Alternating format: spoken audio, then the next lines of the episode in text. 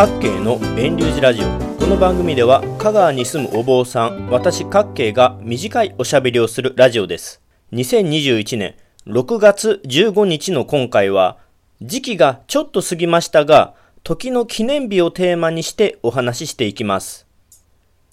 6月といえば国民の祝日がない月というイメージを持っている人も少なくないと思います。正確には平成の天皇が退位されたので、2019年からは12月も国民の祝日のない月になっているのですが、戦後決まった法律では、6月だけが今もなお国民の祝日がありませんよね。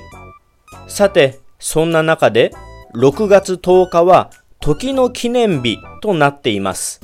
これは671年の6月10日に天智天皇が水時計を作り、そこから人々に時を知らせる鐘を鳴らしたという日本書紀の故事が由来となっているそうです。天智天皇は奈良の大仏を作った聖武天皇よりも7代くらい前の天皇で、奈良の大仏ができるよりも80年ほど前に水時計を設置したんですね。今では誰もが身近にスマホや携帯電話やテレビを見ていて時間にありがたみを感じることも少なく時の記念日を気にする人もその日が6月10日だということも覚えている人も少ないと思います時を知ることができるのは本当は国民の祝日になってもいいんじゃないかなと思えるほどの大きな出来事ですがあんまりありがたみを覚えにくいので祝日にはならないのかなとも思います。6月10日が時の記念日と知らない人もいるでしょうが、私は時の記念日がたまたま印象に残っています。というのも、香川県丸亀市には丸亀城というお城があるからです。江戸時代までは人々は時計を持つことはなく、お城やお寺の太鼓や鐘の音を聞いて時刻を知っていたんですね。丸亀城の大手門は太鼓門とも言われて、太鼓を叩いて時刻を知らせていたとされます。丸亀城は現在も毎日、正午12時に大手門で時太鼓を鳴らしていますので、丸亀市に住む私からすると、時を告げる太鼓というのは結構身近な存在でした。それと、6月10日という日にちですが、これは私独自の覚え方で子供の頃に読んだ漫画の内容から記憶に残っています。私が子供の時によく読んでいた漫画に遊戯王というカードゲームのお話がありました。その中で時の魔術師という時計の見た目をしたカードモンスターと遊戯王の主人公の無糖遊戯の名前が組み合わさって無糖から無糖6等という感じで時は6と10の印象が強く時の記念日は6月10日となんとなしに覚えてしまいました。さてそんな時のお話ですが時間は平等とも言われたりしますよね。当たり前のように聞こえるセリフですけども私には少し疑問に感じる言葉でもあります。例えば私は今回6月10日頃に香川県の南の方に位置する万能町に出かけました。同じ香川県の中西部に住んでいますがちょっと南に 20km 弱行くだけで違った景色になるんですね。栗の独特な匂いがするなぁと思って山を見ると満開の栗がびっしり咲いていました。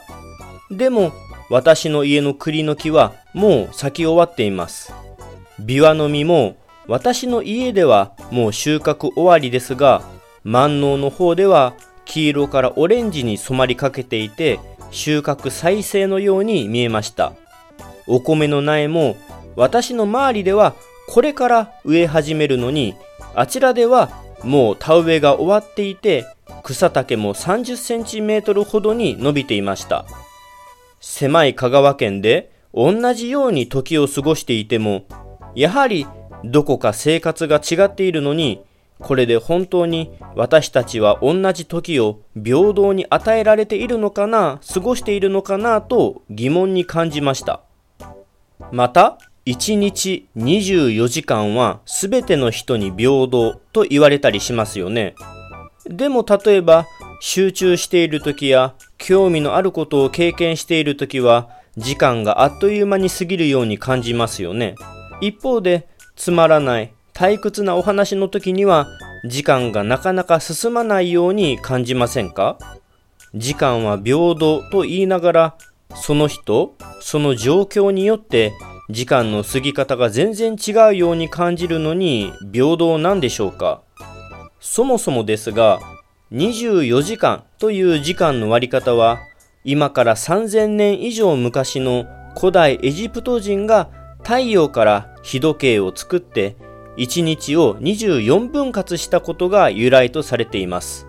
もしかすると1日が20時間や25時間という歴史だってあったかもしれませんし、これから1000年後や1万年後先の未来では24時間でない時だって来るかもしれませんよね。もちろん24という数字は中途半端な数字のようにも思えますが、割り切れる数字が他の1から25までの数字と比べて多く、時間を分割したりするには特に便利だから今までもずっと使われ続けているんだろうなとは推測できます。時というのは不思議なもので、時の記念日が定められた理由も日常生活を合理的にして時間を正確に守るためだったとされます。時の記念日ができたのは1920年のことで、日本の近代化が進んでいる時で、外国の人と時間を合わせて話し合いをしないといけないですし、郵便や公共の乗り物は決まった時間に動かないといけません。それまでの日本人は日の出から日の入りまでの昼の時間を6分割した時間の捉え方でした。夜は夜でまた別に6分割していました。生活する上では不便のないものでしたが、季節によって昼、夜の長さが変わると1時間の長さも変わるため日常生活を合理化するために現在のように1日を24分割するようになっていきました。でもですね、